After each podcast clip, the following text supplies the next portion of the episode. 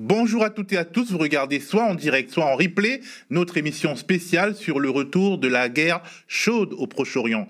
Il semble évident que l'histoire retiendra la date du samedi 7 octobre 2023 comme une date clé dans notre histoire. Ce 7 octobre où une attaque massive du Hamas a causé près de 700 morts civils et militaires, notamment des jeunes festivaliers dans le désert du Negev. Une attaque suivie tout de suite d'une contre-offensive israélienne qui se poursuit et dont nul ne saura dont nul ne sait jusqu'où elle ira.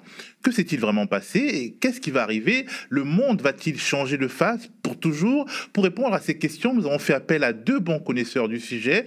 Dominique Vidal, journaliste et historien, ancien co-directeur de l'État du Monde avec Bertrand Badi et ancien rédacteur en chef adjoint du Monde diplomatique. Et Xavier, Guignard, chercheur spécialiste de la Palestine au, au centre de recherche Noria. Bonjour Dominique, bonjour Xavier. Bonsoir. Bonsoir. On va commencer par revenir sur les événements de ce week-end. Tout est parti d'une attaque, en réalité de plusieurs attaques déclenchées par le commandement militaire conjoint de la plupart des organisations palestiniennes sous la direction des brigades Ezzedine al-Qassam, branche armée du Hamas. Des attaques très meurtrières dont les auteurs ont notamment ciblé des civils et procédé à des prises d'otages, des attaques suivies de représailles israélienne. Aujourd'hui, on comptait déjà plus de 1200 morts, 700 Israéliens, 560 Palestiniens et 130 otages. Le bilan, il ne peut que monter. Euh, au cours de cette émission, on, vous donnera quelques euh, nouvelles du terrain. Je commence par euh, m'adresser à vous, Xavier Quignard. Vous avez reconnu que ce schéma a pris de court tous les commentateurs, journalistes, experts, universitaires, diplomates. J'aimerais qu'on commence par revenir sur ce qui s'est passé, que vous avez bien décortiqué sur X, ex Twitter. Vous évoquez notamment une préparation longue de la part du Hamas et une forme de technicité assez élaborée et assez surprenante. Oui, sans être expert euh, des questions militaires, on n'a pas de mal à voir que pour lancer conjointement une opération à trois niveaux, par la terre, par les airs et par la mer, en étant dans l'enclave la plus surveillée du monde, avec l'utilisation de près de 5000 roquettes dans les premières 24 heures, ce qui correspond à ce qui était utilisé avant sur une période de 50 jours tous ces préparatifs, le, recueil de renseignements préalables pour savoir quand attaquer, où se trouvaient les cibles civiles et militaires qu'ils ont visées, tout ça demande des mois de préparation. Et ce qui nous étonne, c'est que ces mois de préparation sont passés complètement sous le radar de la surveillance israélienne, qui a fait de sa capacité technologique de surveillance une arme même sur le marché international de la surveillance. Et là, c'est comme si Gaza, qui était le laboratoire de cette politique de surveillance avait disparu complètement pendant des mois. Des rumeurs aujourd'hui euh, de sources égyptiennes faisaient savoir que les Égyptiens auraient prévenu quelques jours auparavant qu'il se passait quelque chose, qu'il se tramait quelque chose, mais peut-être très peu qualifiable. Ce qui est sûr, c'est que de la part du, Hamas, c'est euh, une défaite infligée au renseignement et à l'armée israélienne. Et pour l'armée israélienne, c'est une remise en cause absolument totale de son approche politique et militaire de la bande de Gaza. Alors, euh, on a entendu parler de la création d'une fausse colonie israélienne. Ça, j'ai pas très bien compris euh, dans, la, dans les ruses de guerre du Hamas. Alors, c'est un papier de Arab News ce matin, très long, plutôt bien sourcé. Qui faisait parler plusieurs sources proches du Hamas qui disait avoir euh, reproduit une colonie israélienne et pensant d'ailleurs être observés par les Israéliens dans leurs entraînements, mais comme ils avaient été observés depuis 2014 dans l'utilisation des, parachutes euh, et des paramoteurs, et pour autant ces observations n'ont jamais découlé, a priori du côté israélien, sur une décision euh, de surveillance ou sur la compréhension de ce qui était en train de se jouer. Vous expliquez qu'ils ont créé, euh, disons, un village, euh, un village Potemkin israélien, et que les Israéliens ne sont pas rendus compte que ce n'étaient pas des Israéliens qui avaient dans ce village. Alors, moins que de l'expliquer, je fais écho de ce qu'on a pu euh, recueillir par presse interposée de sources proches du Hamas. Ça reste à vérifier. Ce, qu'on, ce qui a commencé aussi depuis samedi, c'est une bataille des images, une bataille du récit. Donc, il faut rester prudent. c'est pour ça que l'article que je citais, je, mettais entre guillemets ce qui en sortait. Ce qui est certain, c'est que ça mise à part, le degré de préparation auquel on a assisté est sans commune mesure avec ce qui était le cas avant. Et la question qu'on se pose euh, du point de vue israélien, c'est comment ça a été possible?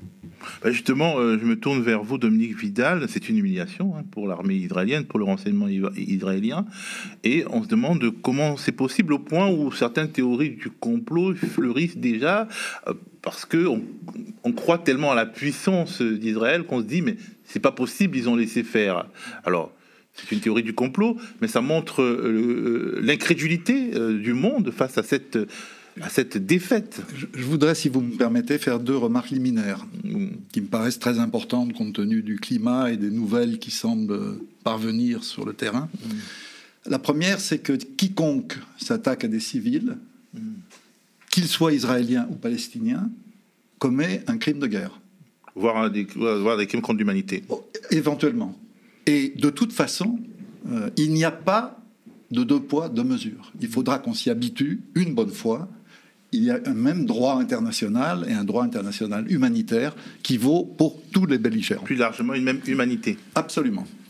Deuxième remarque liminaire, je suis d'accord euh, avec ce que tu as dit, c'est-à-dire la surprise, elle est dans l'ampleur de l'attaque. Mais ceux qui nous parlent de surprise tout court se moquent du monde. Depuis le 1er janvier, on a le gouvernement le plus à droite de l'histoire euh, d'Israël, un gouvernement le plus anti-palestinien. Ils ont tué 250 Palestiniens, soldats et colons euh, cumulés. Ils ont fait des pogroms, on ne peut pas les appeler autrement, d'ailleurs la presse israélienne a utilisé ce terme, notamment à Ouara. Ils ont mené des opérations militaires considérables contre des villes martyrs comme Jenin et comme Naplouse. En 2023 cette année, depuis le 1er janvier, hein, je ne vais pas plus loin. Et euh, à l'image de Itamar euh, Benvir, euh, des colons par centaines, par milliers sont montés euh, sur l'esplanade des mosquées. Donc, Itamar Benvir, dont on va reparler plus tard, mais qui est Qui est, le, disons, la, figure du fascisme israélien, pour dire les choses simplement. C'est le, le, descendant en ligne directe de Kahan. Alors, on ne pouvait pas imaginer, sauf à être complètement aveugle, j'essaye de penser que les Israéliens ne sont pas complètement aveugles, jamais les Palestiniens, quels qu'ils soient, n'auraient pu continuer à laisser tout ça se faire sans réagir. Alors la, réaction est venue euh, du côté du Hamas pour des raisons évidentes. C'est que l'autorité palestinienne n'est plus ni palestinienne et n'a pas d'autorité, et qu'elle est rejetée d'une manière massive. Donc c'est du côté du Hamas, comme déjà en 2021, que s'exprime la force euh, palestinienne. Après, euh, moi, je ne suis pas complètement euh, surpris par l'aveuglement israélien, parce qu'il y a quelque chose dont on ne tient pas compte, c'est l'idéologie. les Israéliens ont une arrogance naturelle. Je ne parle pas que des chefs politiques ou militaires. Je dis que dans la société israélienne, il y a beaucoup d'arrogance. Et cette arrogance, elle amène à penser que de toute façon, les Arabes ne sont pas capables de faire quoi que ce soit de dangereux. Et pourtant, il y a eu tellement d'exemples. Ben voilà. Alors on se demande, est-ce que peut-être il n'y a pas de cours d'histoire pour les ministres et pour les responsables militaires ou des, renseignements? Parce que... Ou alors peut-être qu'ils se disent que au point où on en est, ils ne, ils ne sont plus capables, pas qu'ils ne sont pas capables ontologiquement, mais que le, dispositif sécuritaire est tel qu'ils n'en sont plus capables. Enfin, on sort de 2021, une immense révolte palestinienne partout y compris en Israël même. D'ailleurs, ça a hmm. compté malheureusement très lourd dans les élections du 1er novembre dernier. Mais on a eu, je veux dire, il euh, n'y a, pas de surprise là-dedans. On est, quand même devant euh, oui, un aveuglement idéologique qui fait que cette direction est incapable de voir venir les choses. Alors justement, le Premier ministre Benjamin Netanyahou, il est sur la sellette. Il a accusé forcément, notamment par le quotidien de gauche Haaretz, d'être le seul responsable de ce qui s'est passé. Bien entendu, son salut passe par sa gestion de cette humiliation.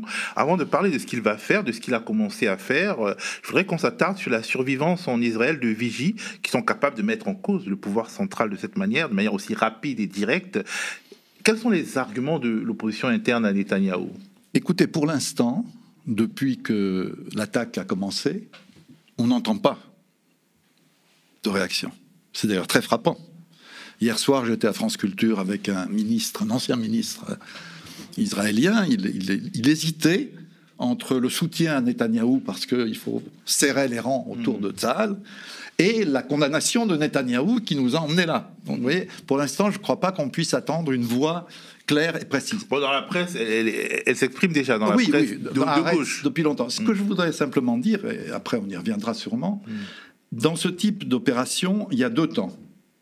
Toujours. Et en 73 aussi puisque la comparaison est faite, puisque le Hamas a choisi la date anniversaire, 50 ans de l'attaque de Kippour, Mm.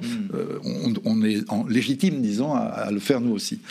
Il y a une première phase qui est la phase de la guerre. Et je crois qu'elle va être très dure. Je doute personnellement qu'il puisse y avoir une ample euh, offensive terrestre, parce que la guérilla urbaine, les Israéliens savent qu'ils ne maîtrisent pas. On le sait par l'histoire. En temps, quelle armée euh, classique qui Bien sûr, maîtrise bien la sûr. Non, non, tout à fait d'accord. Donc un premier temps où il n'y aura pas euh, de grand débat. Ça commence, mais à, bas bruit. Mais il y aura un deuxième temps, une fois cette guerre-là arrêtée, où ça va se passer, je le pense, et en en tout cas je l'espère, comme en 73. C'est-à-dire que les mêmes Israéliens qui soutenaient leur armée, qui avait été bousculée par les Syriens et les Égyptiens, se sont retournés contre Golda Meir, Premier ministre à l'époque, en lui disant Mais comment tu as pu nous amener là? Et le résultat, ça a été euh, le changement majeur euh, de direction politique, puisqu'en 77, quatre ans, même pas après, euh, c'est la droite qui est arrivée au pouvoir. Moi, je, pense, j'espère en tout cas, qu'on peut imaginer un processus inverse, c'est-à-dire que Netanyahou soit mis en accusation et avec lui son équipe, et que se crée un gouvernement d'alternative. Mais quelle alternative? Bah, là, on est déjà allé trop loin. On va retourner vers l'avenir le plus proche. Euh, Xavier Quignard, l'issue du pouvoir israélien, euh, en tout cas pour survivre, pour qu'il se survive à lui-même, semble être la guerre totale. Netanyahou a promis d'utiliser toute la puissance de Tsahal pour détruire toutes les capacités du Hamas et faire de ces caches des ruines. Il a même, il a même demandé à la population de Gaza de partir, quitter Gaza, mais partir où et comment? Jusqu'où peut-il aller? Avant de vous écouter à ce sujet, je voudrais que vous écoutiez Yoav Galant, ministre de la Défense israélien. Nous imposons un siège complet à Gaza. Pas d'électricité, pas de nourriture, pas d'eau, pas de gaz. Tout est fermé.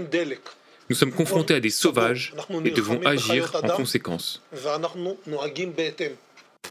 Alors, euh, donc, euh, Xavier, euh, jusqu'où ils peuvent aller, et euh, les métaphores animalières sont en général très préoccupantes. Je vais vous poser une question qui euh, entre en résonance avec l'actualité immédiate parce qu'on a appris que le- la branche armée du Hamas menace de euh, euh, tuer un otage à chaque bombardement. Une guerre totale est-elle possible sans sacrifice des otages? Et euh, je, voudrais aussi que tous les deux vous réagissiez à cette information, à cette radicalisation. euh, enfin, la radicalisation était déjà là, à cette plongée dans l'horreur que nous promet euh, le Hamas. Alors, je vais déjà réagir dans, sur- dans un premier temps sur ce qu'on vient d'entendre Oui, et puis après sur votre, Mm. sur votre question. C'est pas une métaphore, c'est la dés- déshumanisation totale d'un adversaire politique qui, par ailleurs, est euh, sous le joug euh, de, de- de son, de sa propre occupation. Depuis 67, c'est euh, une technique euh, langagière habituelle, outrancière, euh, qui est probablement le prémisse, et on le voit, de crimes de guerre à venir euh, qui ne peuvent pas être une réponse à d'autres crimes de guerre. Quand on parle de bombardement dans une zone civile qui est probablement la plus densément peuplée du monde, euh, quand l'armée annonce taper des caches du Hamas n'ayant rien vu depuis des mois, c'est purement du discours euh, de propagande, faire tomber des immeubles dans une zone aussi densément peuplée, où un habitant sur deux à moins de 18 ans, c'est frapper indistinctement des civils. Jusqu'où ça peut aller Rappelons-nous que la semaine dernière, aucun de nous n'était capable de prévoir ce qui arrivait samedi matin. On va éviter de faire des projections. Ce qui est certain, c'est qu'il y a probablement, du point de vue militaire et politique israélien, une volonté très vite de faire oublier cette grande débâcle qui les a conduits pendant 48 heures jusqu'à aujourd'hui, cet après-midi, à se battre en territoire israélien contre des combattants du Hamas et du djihad islamique. Et donc cet effet d'annonce, qui n'est pas malheureusement que d'annonce, hein, qui est suivi de, de bombardements, c'est d'abord une réponse à leur euh, population, à leur opinion publique. Parce qu'il y a a priori aucun, aucune, aucun gain stratégique là dans ces bombardements. Le Hamas n'est pas particulièrement plus touché que euh, la population civile.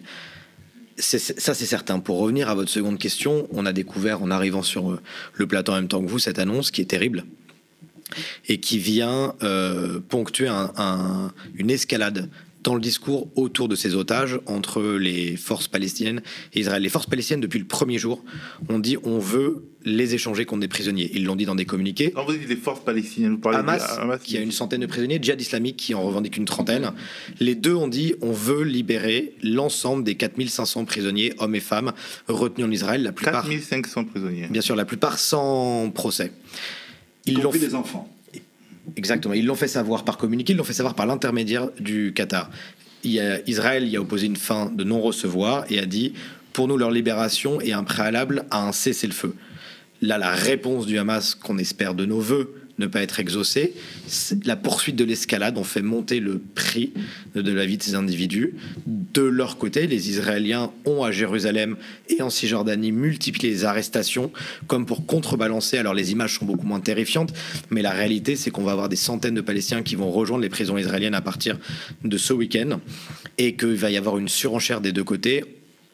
On espère sincèrement que ce qu'on a entendu à l'instant ne sera pas suffit d'effet mais le fait même que ce soit envisagé, ça montre qu'on est entré dans une nouvelle dimension, euh, Dominique. Oui, je, voudrais revenir sur ce qu'on a entendu de Galant, parce que je ne sais pas hmm. si euh, vos, auditeurs et vos, téléspectateurs ont vraiment compris.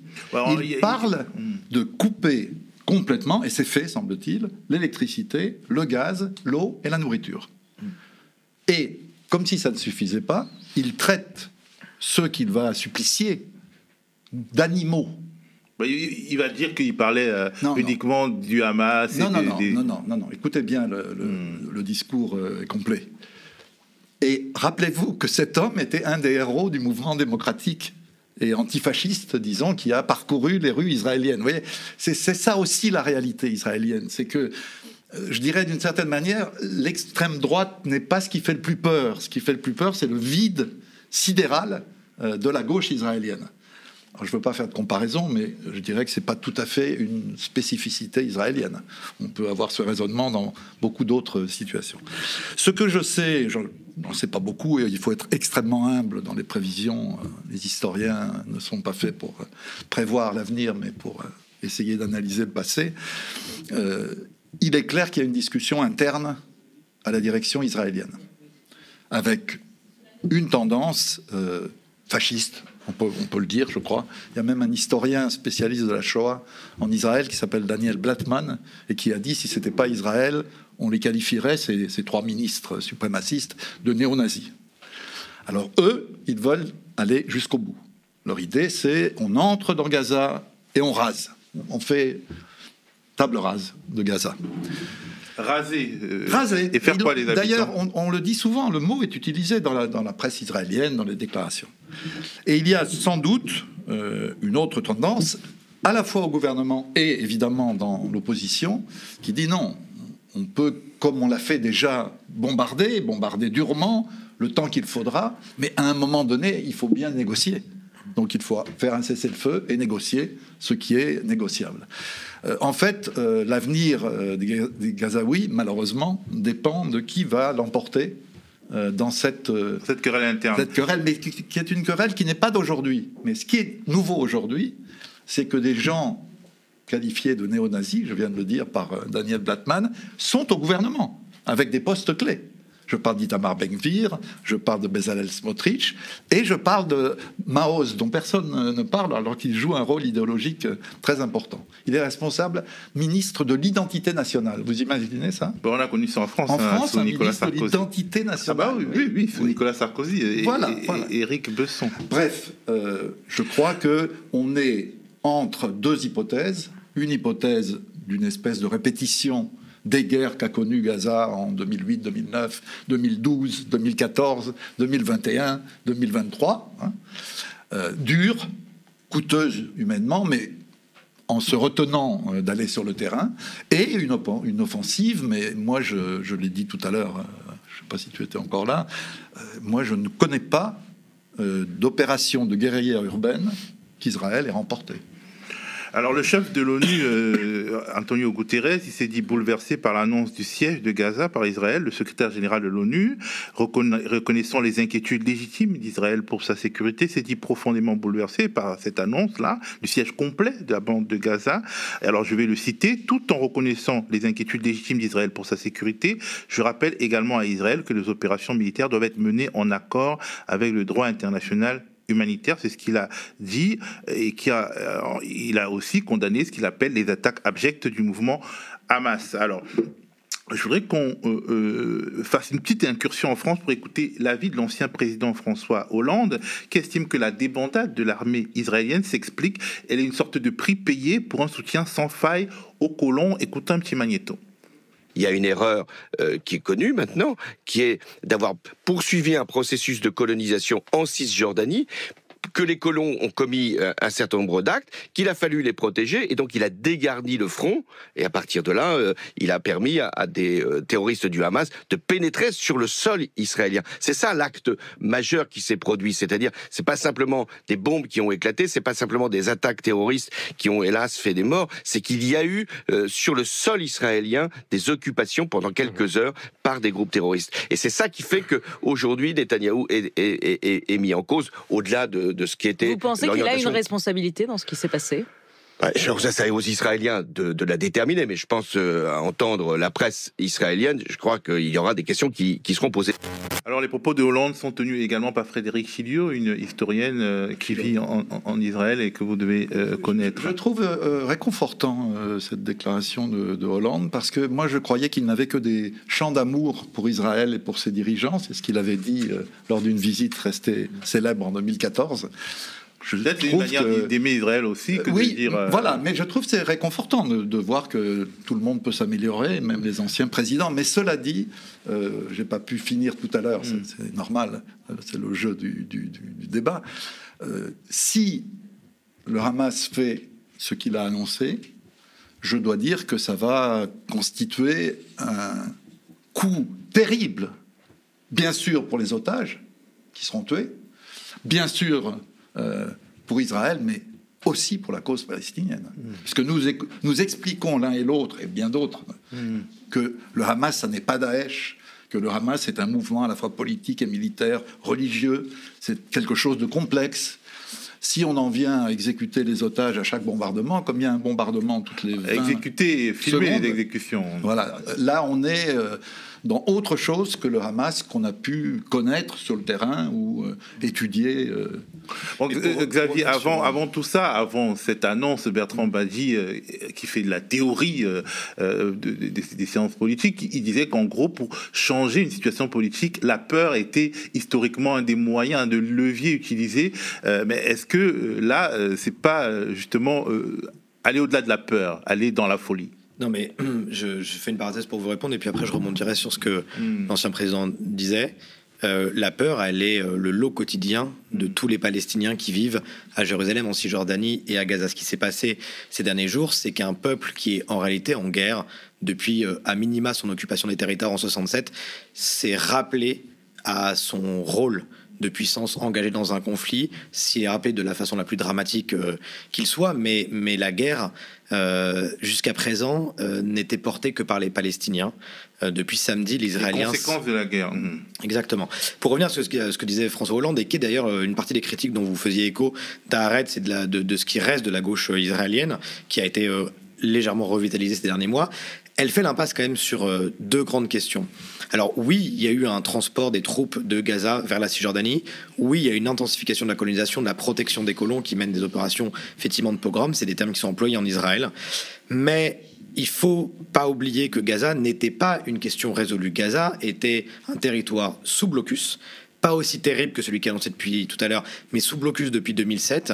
Israël pensait avoir contenu cette question-là en lâchant très périodiquement des subsides économiques, des droits de travail pour une population qui est frappée quand même à 50% par le chômage, et que sa technologie militaire lui permettait de garder cette non-solution de côté. Il faut l'avoir en tête parce que Gaza n'était pas euh, une partie du territoire palestinien libéré, comme trop souvent on le pense, c'est une partie du territoire occupée, mais occupée de l'extérieur, mis sous cloche. Et puis la deuxième dimension, Deuxième et grande erreur euh, qu'on retrouve à, la fois dans la gauche israélienne dans ces paroles-là, c'est d'imaginer que le Hamas n'est pas un mouvement à vocation nationale, que c'est que le gouvernement de Gaza. Le Hamas s'est mobilisé et ses premiers mots d'ordre ont été pour Jérusalem, pour la Cisjordanie, euh, et on peut pas couper, fracturer les territoires palestiniens les uns des autres en imaginant que ce qui se passe à un endroit n'a pas de répercussion à un autre. Oui, Netanyahou porte une responsabilité politique du point de vue de l'organisation militaire là, mais la vraie responsabilité, elle est portée par lui en tant que Premier ministre ces dernières années, mais par l'ensemble de la classe politique israélienne qui s'est décidée à ne pas résoudre politiquement la, situation qui est une occupation. Ce qui se passe là, c'est pas uniquement le prix d'un gouvernement qui n'a jamais été autant de droite. Ce qui se passe là, c'est le résultat d'une absence de solution à une occupation, à une population qui, qui demande qu'une chose, vivre une vie digne et vivre une vie libre ou autodéterminée.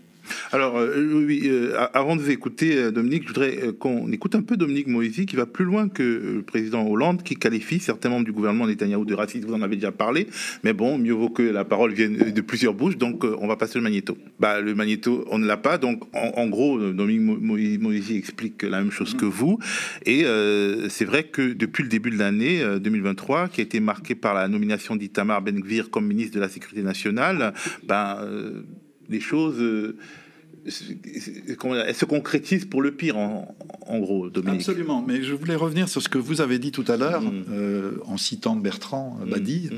je connais un petit de peu. chroniqueurs. Ça fait, oui, ça fait 12 ans qu'on fait l'état du monde euh, ensemble, autrefois à la découverte, et maintenant euh, au lien qui libère, donc je suis évidemment d'accord par principe avec ce qu'il dit, mais je ne crois pas que la question de la peur puisse être traitée comme ça.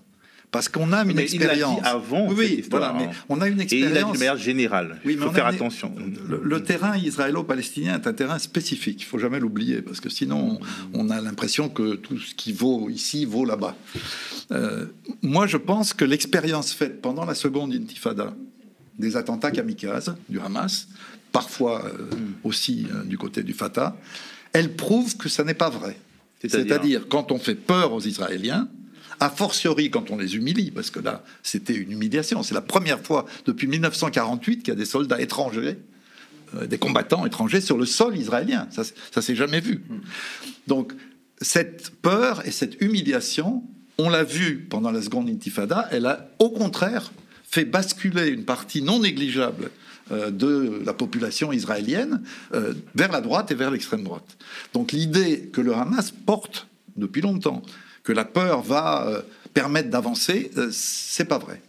En tout cas, la peur euh, met à l'agenda euh, le, sujet. Mmh, et euh, à l'agenda international le sujet. Et le monde euh, bon voilà malheureusement on peut plus on n'en est plus au point où on peut ignorer ou bien disons minoriser cette crise qui redevient une crise centrale alors que la guerre en Ukraine était à peu près le dossier qui nous préoccupait tous. Je voudrais qu'on écoute un peu la journaliste ivoirienne israélienne Tamar Sebok qui parle de cette situation notamment de la nomination Itamar Ben-Gvir je ne crois pas que qui que ce soit peut pousser Netanyahou à démissionner. Est-ce que c'est un échec pour lui C'est un échec, certainement, parce qu'il a été élu sur cette idée, ces fantasmes dont on a parlé de la sécurité, et euh, poussé par euh, l'aile d'extrême droite de, de parti qui lui-même a créé un peu comme Frankenstein, parce qu'il a, il a mis ensemble deux partis que toute seule ne serait pas entrée dans la Knesset. Donc on a un ministre de la sécurité intérieure qui euh, en fait a été condamné pour euh, terrorisme euh, et qui est supposé assurer euh, la sécurité. Et tout ce qu'il fait, c'est occuper les, les, les forces, les, les, soldats à défendre le, les colons. Et là, on se trouve dans une situation où d'autres sont en danger. Maintenant, les partis de deux grands partis de l'opposition ont déclaré euh, là qu'ils sont prêts à entrer dans une coalition justement euh, pour euh, éviter que ce soit l'aile de l'extrême droite qui domine. Pour le moment, Netanyahou dit c'est pas le moment pour la diplomatie, c'est le moment pour l'action. Alors, euh, je voudrais vous, demander euh, à vous deux, est-ce que le Hamas sort vraiment vainqueur au point de vue des rapports de force internes à la Palestine? D'une certaine manière, il se normalisait avec peine et la branche politique semblait admettre l'idée de la coexistence avec un État d'Israël qu'il considérait comme existant de fait. Là, il redevient euh, l'ennemi numéro un de l'Occident. Ce qui ne veut pas dire, malgré la, la, violence des images qu'on a pu voir, qu'il y a une remise en cause de l'évolution qu'on a pu voir dans la, modification de sa charte en 2017, qui en vérité reprend exactement le même tracé historique que ce qu'a connu l'OLP, à savoir avant de dire qu'on reconnaît Israël, on reconnaît l'idée d'un État palestinien dans les territoires euh, occupés. Et puis le second temps, c'est la reconnaissance. Donc euh, c'est pas contradictoire cette évolution du Hamas avec l'idée de vouloir être jusqu'au boutiste pour y arriver. Vous avez des figures au sein du Fatah, on pense à Marwan Barghouzi, qui peut être à la fois un défenseur des accords d'Oslo et un défenseur de la mobilisation de tous les moyens pour les faire respecter. Je fais pas de parallèle là euh, impromptu entre Barghouti et le Hamas, mais simplement pour rappeler que l'existence même d'un État palestinien, y compris sur ces 22% de la Palestine mandataire, sur les territoires occupés, est aujourd'hui euh, et que même pour ce mandat-là, euh, des forces palestiniennes peuvent, peuvent se battre. Alors oui, euh, Dominique l'a rappelé tout à l'heure, l'autorité palestinienne est absolument disqualifiée. Elle est disqualifiée depuis très longtemps, elle a perdu toute légitimité. Abbas, son mandat est expiré depuis 14 ans, il a aucun pouvoir législatif, aucun pouvoir judiciaire. Il a renvoyé, révoqué les gouverneurs euh, il y a quelques semaines.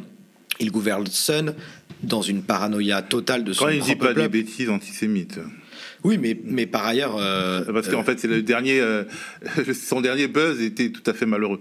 Mais je suis pas, je suis même plus certain qu'on puisse le tenir responsable de ses propos. Il a, il a, il a une, un épuisement qui est, qui est visible. Mais au-delà de ses frasques, c'est un personnage tout à fait autoritaire qui condamne euh, par la violence et par la répression toutes ces oppositions, et pas seulement politiques, mais y compris chez des militants, intellectuels, euh, journalistes.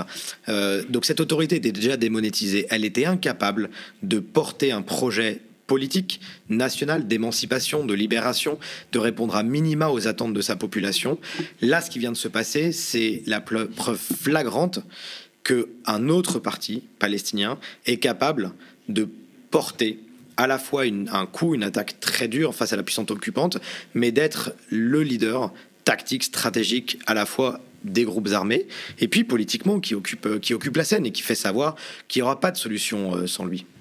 Bah, justement, euh, la question c'est euh, est-ce qu'il ne sortira pas totalement des tablettes de la communauté internationale? Alors, il y a une question, Dominique, qui est importante. Est-ce que le Hamas n'a pas aussi pris le devant pour éviter d'être mis sur le corner par plus radical que lui? On pense au djihadisme islamique, oui, qui est un peu son Hamas à lui, euh, si on dit qu'il est aujourd'hui le, le Fatah d'hier. Oui, il n'est pas que ça, le djihad islamique. notre ami Nicolas euh, Pouillard a fait un livre très intéressant euh, sur le djihad islamique en montrant qu'en fait c'était très proche de la tradition nationaliste palestinienne et qu'elle était reprise avec un discours religieux, mais le discours religieux ne, contredisait pas euh, une véritable position nationale. ce que je voudrais dire quand même, c'est que, bon, moi je suis un peu plus vieux que vous, c'est dommage, mais c'est comme ça. Euh, en fait, ce qui est terrible quand on regarde, c'est que rien n'a marché. Bien sûr qu'il y a eu l'époque héroïque des Fédaïnes, euh, du combat euh, palestinien, qui a mis effectivement la question palestinienne au cœur de, l'agenda international, c'est indiscutable. Mais à quel prix? Septembre noir, Sabra et Shatila au Liban, et pour finir avec cette euh, autorité qui n'en est pas une, euh, l'espèce de, gâtisme euh, généralisé de, cette clique. Je voudrais d'ailleurs dire qu'à mon avis, on a tort de personnaliser. Souvent, on dit Abbas. Non, c'est pas seulement Abbas. C'est un groupe de gens, une espèce de couche sociale qui profite plus du business de l'occupation qu'elle ne profiterait d'un État palestinien indépendant. C'est très profond, hein, c'est une affaire de, classe, je crois. Cela étant dit... Euh, et, cette, euh, disons, bourgeoisie comprador, ou je ne sais pas comment on pourrait l'appeler, parasitaire, elle se situe euh, de manière transversale dans toutes les forces politiques palestiniennes Bien sûr, mais avec les caractéristiques qui sont celles du Fatah, qui sont celles du Hamas, et là il y a des différences idéologiques importantes. Ce que je voulais dire, c'est que donc j'approuve ce que tu disais tout à l'heure, que il y avait un peu un parallélisme entre la manière dont l'OLP a évolué, du terrorisme aux accords d'Oslo, disons, et on pourrait dire que le Hamas aussi euh, a évolué. Mais moi, je, m'excuse, mais là, je, personnellement, aujourd'hui, ce soir, je mettrais ça pour l'instant au passé. Je dirais, oui, le Hamas a évolué, euh, des positions d'ailleurs ultra religieuses qui étaient les siennes. Il s'occupait absolument pas d'indépendance nationale, de libération de la Palestine. Il voulait islamiser la Palestine, c'est tout. C'est devenu un mouvement politique. Petit à petit, sa direction a pris en compte, comme euh, Arafat à l'époque, euh, la réalité d'une existence de l'État d'Israël et envisagé de construire un État à ses côtés. Tout dépend maintenant de ce qui va se passer ce soir pour, pour, compléter ce que, pour compléter ce que en tu gros, dis. Euh, le, le, comment dire, euh, s'ils font ce qu'ils ont dit qu'ils allaient faire, c'est un point de non-retour pour. Je vous donne un exemple. Hein. Je, m'arrête mm. parce que je suis trop bavard. Euh, rappelez-vous ou, retrouver votre mémoire apprise ce qu'ont été les, les attentats de Munich pendant les Jeux olympiques de 1972. Ça a pesé sur la cause palestinienne pendant des dizaines d'années. C'est-à-dire, dès qu'on parlait de Palestiniens, on voyait les athlètes israéliens euh, égorgés, fusillés au milieu de la bataille avec les, forces de police euh, bavaroises, qui sont d'ailleurs les grandes responsables de, la fin tragique de, l'affaire de Munich. Je crains, si euh, le Hamas met ses promesses à exécution, c'est le cas de le dire, que ce soit le Munich du Hamas. Et ça, l'opinion internationale, elle est un acteur clé de toute solution. Rien ne se fera sans l'opinion internationale. Et puis pareil, on peut parler aussi de l'opinion euh, publique palestinienne, euh, dont on peine à croire. On, peut décortiquer les raisons de son soutien aux images qu'on a pu voir euh, samedi. Je pense que cette étape que le Hamas franchirait sèmerait pour le moins un trouble immense au sein de la population palestinienne. On, souvent, les, commentateurs d'Israël rappellent l'attachement à la vie, comme ils le disent, de la société israélienne, ce qui en miroir voudrait dire que la société palestinienne aime la mort, ce que je ne crois pas. Euh, et je pense que sur, euh, sur un tel débat, euh, on le verrait. Mais peut-être pour compléter ce que tu disais, évidemment, la trajectoire que le Hamas a prise était celle que je décrivais.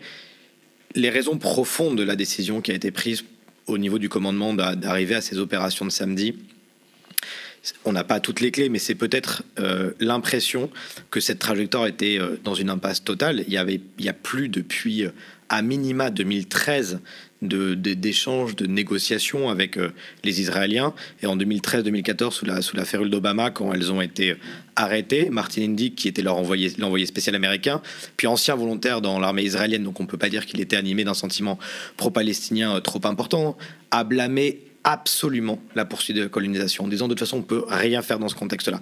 C'était il y a dix ans. Le Hamas, malgré la mue qu'il pouvait engager, est face à cette situation de blocage, et je pense, et on, peine peut-être à, le saisir, que pour une partie de l'opinion publique palestinienne, et évidemment donc pour une partie des militants, c'est une question existentielle. Euh, c'est une question de vie, c'est une question existentielle aussi en termes, euh, je dire, ça va au-delà du symbole. L'attachement à Al-Aqsa, qui est quand même la référence de cette bataille.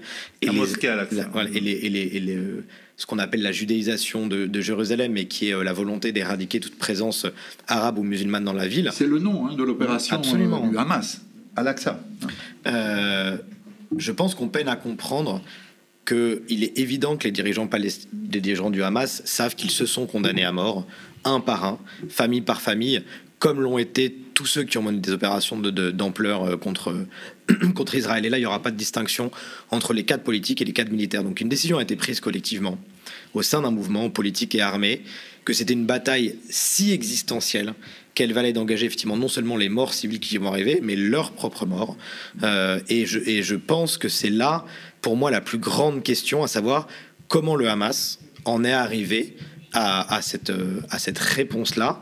Et partie de cette question, elle réside chez eux, une autre partie, elle réside dans le contexte, et pour le coup, le contexte plus large de l'occupation, on peut le comprendre. Il laisse aucun espoir. Depuis des années, il est l'horizon absolument bouché, même pour les gens qui seraient prêts au plus de concessions.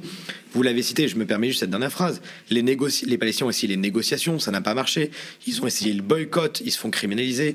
Ils ont demandé l'intervention de la Cour pénale internationale. justement, euh, aujourd'hui, enfin, dans ces jours-ci, le Hamas devait porter le sujet devant la Cour pénale internationale. Alors, on ne sait pas si c'est une ruse de guerre, mais a priori, ça indiquait euh, une mutation, une, changement, un changement des méthodes de combat.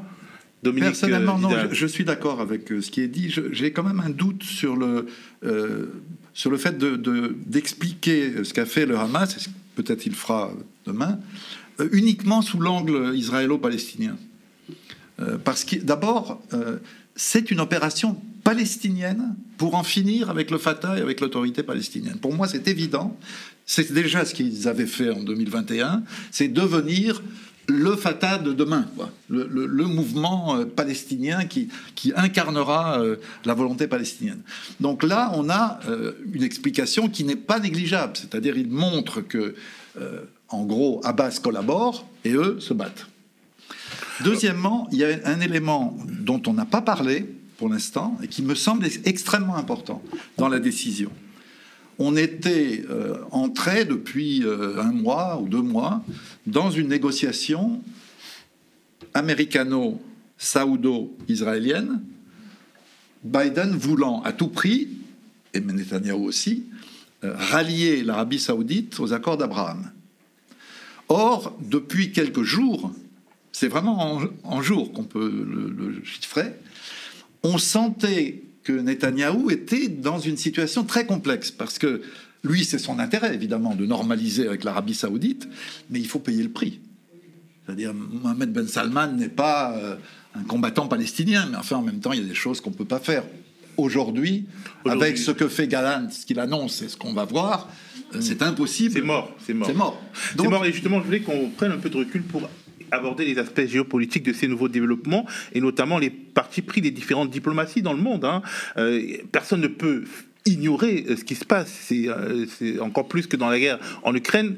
chacun doit choisir son camp ou son absence de parti pris. En gros, il y a les gouvernements qui se tiennent aux côtés d'Israël, comme le gouvernement français d'ailleurs. Il y a ceux qui prônent la désescalade en se tenant à existence des belligérants et ceux qui soutiennent la résistance palestinienne et donc le Hamas qui euh, est considéré par eux comme membre de la résistance et pas comme un groupe terroriste, comme le disent les autres. Alors, où en est-on dans le voisinage et plus généralement dans le monde? Comment compter les soutiens des uns et des autres hein? Euh, euh, Alors, je, vais, je vais juste me permettre de rebondir sur ce que disait Dominique, qui va être peut-être un point de, mm. de, de léger désaccord. Je considère que l'accord de normalisation israélo-saoudien, ça va être une victime collatérale euh, c'est peut-être un élément dans la prise de réflexion, mais l'opération, à mon avis, précédait largement cette négociation. et puis, les accords de normalisation avec les Émirats, euh, les accords d'Abraham n'ont pas donné lieu à ça, même si le poids symbolique, justement, il même si le poids symbolique, le, poids symbolique de l'Arabie est bien plus important que celui des Émirats, mais euh, je pense que les, enfin, disons peut-être que c'est un, tropisme politiste, mais que les, que les ressorts locaux de ce conflit priment sur les enjeux régionaux. Ce qui ne veut pas dire que les autres acteurs régionaux, euh, alliés ou adversaires du Hamas, ne vont pas saisir cette opportunité, ce changement de donne pour se repositionner, ça c'est évident.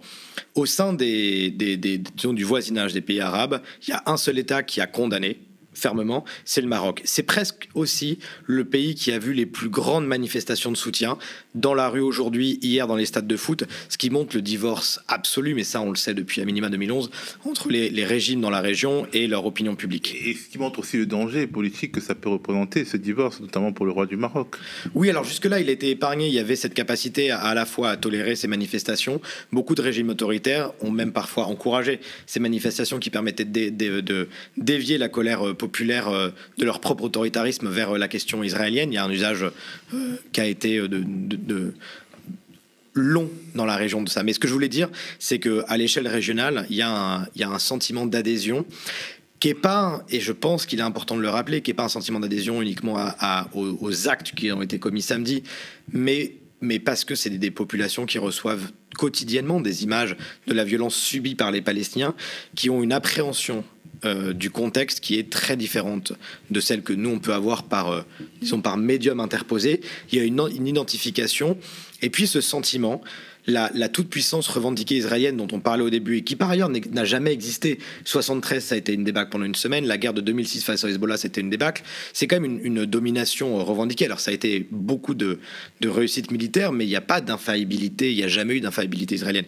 Mais ce sentiment général, dès qu'il est écorné, renvoie à un, sentiment qu'on peine à appréhender, qui est celui d'une forme de fierté retrouvée, fierté retrouvée par des populations qui ont soit été sous un joug colonial, soit un joug autoritaire et qui ont toujours été soumis à une forme de répression. Et je pense qu'en ça, la question palestinienne, elle se reformule dans des termes locaux, pays par pays, dans la, dans la région. C'est en tout cas comme ça que je comprends le sentiment assez général d'adhésion. Alors, justement, on parlait de la géopolitique, qui avec qui?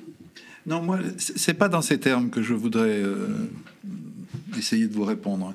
Je pense qu'on a une situation euh, qui est celle qu'explique euh, Bertrand Badi très souvent d'ailleurs. Hein. Moi, je ne fais que le répéter là. Ce sont les sociétés qui prennent euh, les choses en main. Mm-hmm. Et pour les dirigeants arabes, c'est pour ça que je pense que c'est important de faire des accords d'Abraham et de leur frein ou de leur mm-hmm. accélération. Pour les dirigeants arabes, il y a une, une situation difficile. Parce que d'un côté, ils ont très envie de faire la noce avec Israël et d'en retirer du profit, euh, y compris du profit financier. Mais d'un autre côté, ils ont des opinions. Et ces opinions, il faut en tenir compte. Et pour le roi du Maroc, ou pour euh, n'importe lequel autre, même pour euh, l'Arabie saoudite, euh, c'est un jeu complexe. D'autant que, en fait, quand on y regarde de près, le Maroc est le seul pays qui a vraiment tiré profit des accords d'Abraham. Il a vu reconnaître par des pays importants, dont les États-Unis, la marocanité du Sahara. Donc c'est, on peut dire qu'il a gagné et puis il, peut retirer ses billes maintenant. C'est un gain important. Mais les autres, non. Les autres, depuis que l'Iran et l'Arabie saoudite se sont arrangés, euh, l'importance des accords d'Abraham n'est plus la même. Donc euh, on n'est pas dans une affaire qui tourne, hein. on est plutôt dans une, machine qui a du mal à, prendre. Et c'est pour ça que je crois que... Euh, ça participe de la décision du Hamas. Est-ce qu'on peut aller vraiment vers une radicalisation dans le genre choc pétrolier de 1973 Est-ce que les pays arabes, justement, pour répondre à leur opinion publique, peuvent créer les conditions d'une crise économique mondiale? Écoutez, il faudrait, il faudrait demander à, des spécialistes du monde arabe au hmm. sens large. Hmm. Euh, moi, je vois depuis des années, je ne suis pas un spécialiste, je connais un peu la Palestine, un peu Israël, euh, je vois quand même que euh, on est, on dans, une, situation extrêmement mouvante. Quoi. C'est-à-dire c'est très difficile d'analyser, comme on essaye de le faire, une situation qui, va plus vite que, la nôtre. Moi, je suis de ceux qui pensent que les révolutions arabes qui ont été écrasés dans le sang, euh, en particulier en Syrie, mais pas seulement, en Bahreïn, etc., en Égypte, euh, ces révolutions ne sont pas finies. Euh, c'est le feu qui couvre bah, Et donc les, pouvoirs arabes peuvent être obligés de réagir pour éviter de se faire déborder. Mais, Absolument. ils n'ont jamais, enfin, ils ont eu moult occasions de le faire, ils l'ont jamais fait. On peut avoir un test très simple. L'Union européenne a, et c'est très malheureux, décidé d'arrêter euh, son aide au développement au territoire palestinien depuis euh, samedi. C'est le commissaire européen Olivier euh, Varey qui l'a annoncé. Oui, on le connaît, c'est un roi, il est prêt à... Mais c'est extrêmement dangereux parce que la dépendance financière, l'autorité palestinienne, globalement, vit de deux ressources. Ce qu'elle reçoit comme aide extérieure, la TVA qu'elle collecte par l'entremise d'Israël, qui est d'ailleurs régulièrement euh, capté par Israël. Je couper ces vivres-là, c'est instantanément plonger le reste des territoires palestiniens dans la pauvreté la plus absolue. Les pétromonarchies du Golfe peuvent tout à fait prendre le relais de l'aide européenne. Ils le font absolument jamais. Je veux dire, ça serait une façon évidente de répondre, et en plus de répondre pas sur le terrain militaire, même pas sur le terrain diplomatique, ça serait de jouer un rôle d'amortisseur économique du prix de l'occupation. Le Qatar le fait pour Gaza. Alors le Qatar le fait pour Gaza parce que Israël le demande, parce qu'Israël veut maintenir euh, la situation à, Gaza dans un état de quasi désespoir, mais pas désespoir complet. Donc ils ont besoin pour ça qu'il y ait une aide financière, mais pour les territoires, pour le, le Qatar aide euh, à Gaza avec euh, l'approbation d'Israël. Oui, par un mécanisme supervisé par les Nations Unies, le Gaza, le Gaza, le Qatar joue le rôle d'aide au développement, ce qui est somme toute un mécanisme assez commun ça arrange très bien les Israéliens. Il n'y a pas d'argent qui sort de leur poche. Alors, d'un point de vue euh, mondial, de toute façon, est-ce que euh, on va assister, euh, disons, à une sorte de coalition internationale des États-Unis d'Occident et associés contre, disons, qui se tiennent aux côtés d'Israël dans une sorte d'atmosphère de guerre des civilisations? Je, crois qu'on est dans une, franchement, on est dans une situation d'hypocrisie et de double langage généralisé. On oublie souvent de dire que tous les mois de décembre, depuis longtemps, l'Assemblée générale de l'ONU adopte une résolution pour le droit à l'autodétermination et à un État des Palestiniens. Tout le monde la vote, sauf cinq pays. Israël, les États-Unis, Nauru, les îles Marshall euh, et les Philippines. Voilà. Donc on pourrait dire, voilà, le monde est aux côtés euh, de l'aspiration palestinienne à l'autodétermination. Sauf que ces votes n'engagent à rien. Et donc on a en permanence euh, une espèce de balance entre des discours euh, qui deviennent des refrains et puis euh, une absence totale de pression sur Israël. Or, la cause fondamentale depuis 1948 de toute cette tragédie, c'est que la communauté internationale qui a créé cette situation, c'est elle qui a partagé la Palestine, en théorie, en un État juif et un État arabe. Elle n'a jamais rien fait pour appliquer sa propre décision. Et ça, évidemment que euh, ça contribue aussi à la rage, euh, au désespoir et à, la rage, oui, des populations arabes et en particulier palestiniennes. Alors on parle beaucoup des forces politiques, mais finalement assez peu de la société palestinienne et de toute une jeunesse qui grandit dans la guerre. Alors on va peut-être euh, laisser à Xavier qui doit partir la possibilité de partir pendant qu'on va écouter Pierre Aski qui était l'invité de l'émission C'est dans l'air. Mettez-vous dans la tête d'un jeune de 18 ans, où que ce soit dans les territoires palestiniens, qu'il soit à, Hébron, à, à, Jenin, où il y a eu des opérations énormes depuis le début de l'année, ou à Gaza. C'est quoi ces perspectives? Il n'y a aucune perspective de négociation quelle qu'elle soit, elle n'est pas sur la table et elle n'a plus d'enjeu puisque il y a un désespoir qui mène à la radicalité. Il y a un désespoir qui mène à la radicalité et, et on sait, mais c'est pas un cas proprement palestinien, c'est une règle universelle que dans le désespoir, ben, c'est celui qui parle le, plus, fort, et qui a l'air d'être le plus audacieux dans la, la résistance euh, qui va l'emporter. Et c'est ça qui se joue aujourd'hui, c'est que euh, il y a une sorte de propagande par l'image et on le voit bien, euh, le Hamas met en scène son attaque euh, montre euh, euh, les, prises de chars, montre le drapeau palestinien sur des bases israéliennes, etc pour parler à l'ensemble de la population palestinienne en, en, Cisjordanie, à Gaza et ailleurs. Alors, on revient euh, vers euh, l'absent euh, omniprésent de cette discussion. Dominique Vidal, on revient vers Bertrand Badi, notre chroniqueur et politiste français célèbre dans le monde entier, qui explique que il y a dans cette affaire la marque de l'aveuglement de la communauté internationale à ce qu'il appelle l'intersocialité, qui va bien plus loin que interétatique, c'est-à-dire comment gérer le désespoir. C'est ce que je vous disais tout à l'heure. Ce sont les sociétés qui prennent les affaires en main. Ce hmm. C'est pas les États. Et cette situation. pour le pire, des fois aussi. Pour le pire, bien sûr. Hmm. C'est ce que je vous disais tout à l'heure. Tout le monde vote des belles résolutions et, ceux qui les votent ne font rien. Pour, pour, pour arriver à l'extraordinaire euh, déclaration de Poutine. Mais comment Poutine peut se prétendre partisan de la cause palestinienne, ce qu'il a dit, alors qu'il est l'allié d'Israël sans faille, sans faille, depuis des années?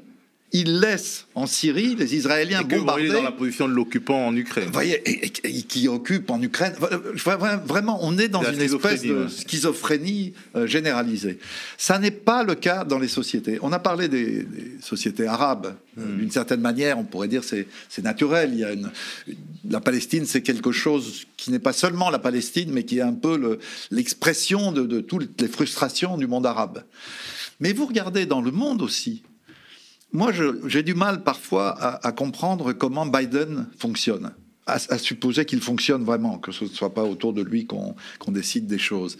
Parce que l'opinion américaine n'est plus pro-israélienne comme elle l'était euh, il y a 10 ans ou 20 ans. Ah, ça dépend. On, peut penser que euh, les euh, appuis d'Israël ont un peu basculé, c'est-à-dire oui, oui, oui, bien sûr. Les démocrates, euh, souvent juifs new-yorkais, euh, sont retirés, et peut-être une droite trumpienne, les évangéliques blancs. Oui, bien sûr, bien sûr. Mais quand vous regardez la communauté juive américaine, oh oui, mais elle qui compte, elle, compte autant d'habitants qu'il y a de juifs en Israël. Hein. Hmm. Eh bien, cette communauté maintenant, elle est divisée avec, je dirais, si je crois les sondages, les analyses, etc., de plus en plus une majorité euh, hostile à euh, ce qu'a représenté la ligne Trump-Netanyahou. Ça, à un moment donné, ou alors euh, on n'y comprend plus rien, ça doit jouer un rôle dans la politique qui est menée par le président américain, quel qu'il soit. Oui, mais dans ces intersocialités, on ne peut pas seulement prendre euh, les soutiens historiques d'État d'Israël aux États-Unis qui se retirent. Il y a de nouveaux acteurs aux États-Unis qui entrent. Bien sûr, il y a la droitisation euh, de l'Europe. Il y a aussi, euh, je veux dire, comment le dire sans être excessif, une forme, une droitisation, une extrême droitisation qui prend les musulmans comme, disons, cible et fantasme qui peut soutenir la ligne Netanyahou, le monde se reconstruit, se redéploie et euh, de manière globale, la radicalisation vers l'extrême droite de l'Occident, entre guillemets, ben en fait, elle est réelle et donc ça possède des points d'appui. Il faut, intersocialité. Il faut voir les choses euh, en mouvement. Hmm. Euh, moi, je ne suis pas, personnellement en tout cas, partisan de l'idée que le monde irait vers l'extrême droite. Il y a des pays où l'extrême droite remporte des succès mm. importants ou parvient à rester au pouvoir malgré un bilan euh, catastrophique. C'est des pays qui comptent parmi les alliés. L'Occident, il y a l'Inde, par exemple, qui, soutient beaucoup Israël et qui est un pays. Euh, Alors là, il faudrait vraiment voir qu'est-ce que pense l'opinion et, qu'est-ce que pensent les, les, dirigeants. Mais quand vous avez et à mon avis c'est la clé de toute notre discussion, quand vous avez des alternatives de gauche, des alternatives anticoloniales, anti-néocoloniales, des alternatives du type de celles que Bertrand Badi euh, expose, alors euh, il n'y a pas de mécanisme. Euh, je suis désolé, mais Bolsonaro, il a perdu, parce qu'il y avait Lula. par contre, en Pologne, pour l'instant, et en, Hongrie, par exemple, il n'y a pas d'alternative. Et en France, ben, justement, est-ce que la question est délicate, mais la fameuse question de l'importation du conflit israélo-palestinien qui veut tout et, ne rien dire. Aujourd'hui, avec la structuration euh, du spectre politique français, on voit déjà des conséquences internes sur le champ politique, mm. pas encore sur le champ social, mais peut-être que ça va arriver, euh, avec euh, toute la polémique qu'il y a eu sur la, réaction de, Jean-Luc Mélenchon et de la France insoumise. Donc le risque que tout cela fait courir à la NUPES, l'appel d'air que cela peut constituer pour une sorte de coalition extrême droite, droite centre, une fois de plus, euh, on a l'impression que notre destinée, euh, que, tout appelle euh, l'extrême droite et la radicalisation des opinions. Donc même la société, du coup, n'est pas un rempart à l'hypocrisie des politiques.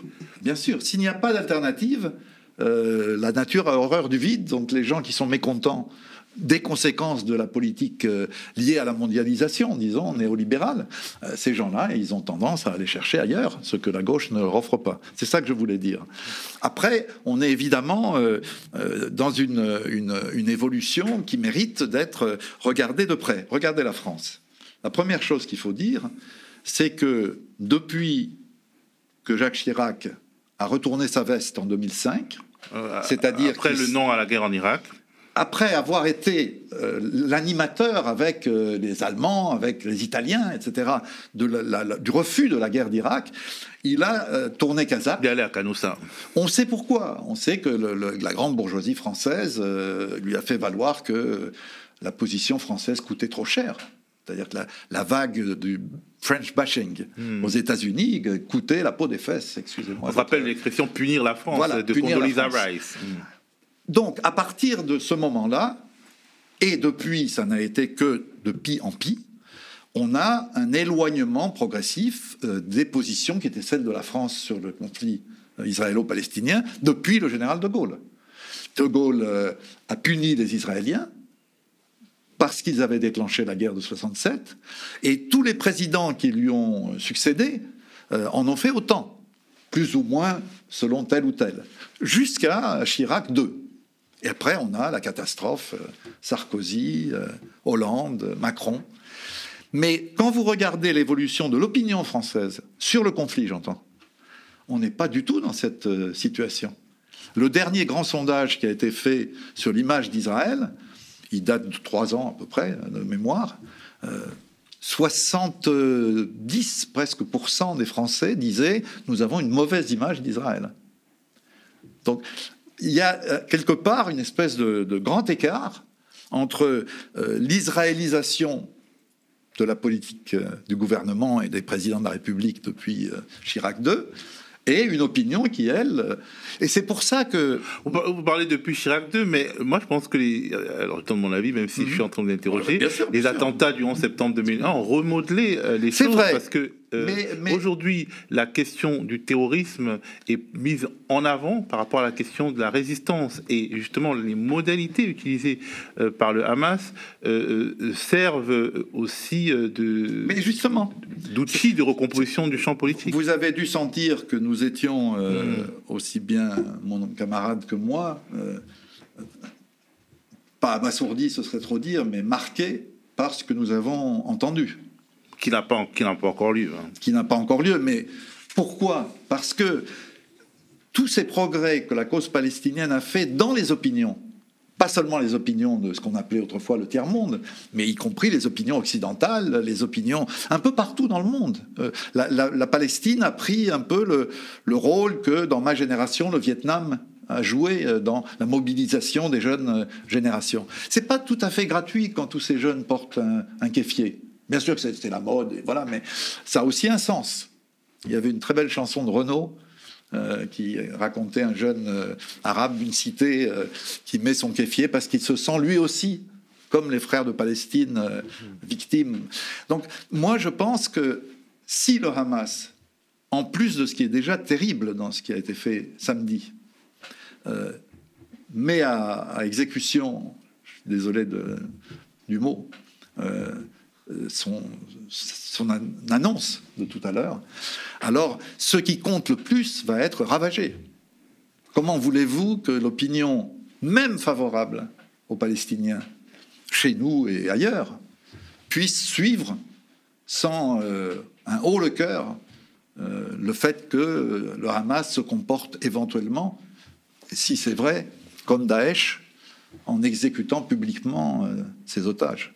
Ça, pour la cause palestinienne, ce serait une catastrophe. en tout cas, on peut dire, euh, Dominique Vidal, euh, que euh, depuis le 7 octobre 2023, le monde est difficilement prévisible et ce conflit l'est encore plus ce conflit qui se rajoute ben, aux incertitudes mondiales, la guerre en Ukraine, l'inflation mondiale et euh, la crise aussi euh, des, légitimités des démocraties qui pèsent euh, sur tous les continents. Merci à vous, Dominique Vidal. Merci à Xavier Guignard qui a quitté le plateau, d'être venu éclairer nos lanternes. On espère, on espère qu'on pourra refaire l'exercice. Merci aussi à vous de nous avoir écoutés. Je rappelle que le média, votre média, va élargir ses modes de diffusion et être diffusé à la télévision dès ce 20 octobre, qui sera également le jour de notre rentrée, le début de la saison 7. Pour pouvoir porter une programmation ambitieuse, dans ce cadre, le média a lancé une cagnotte sur la plateforme KissKissBank. Bank. Abondez-la si vous pouvez pour nous donner de la force. Quant à moi, je vous dis merci et à plus. Merci de nous avoir invités.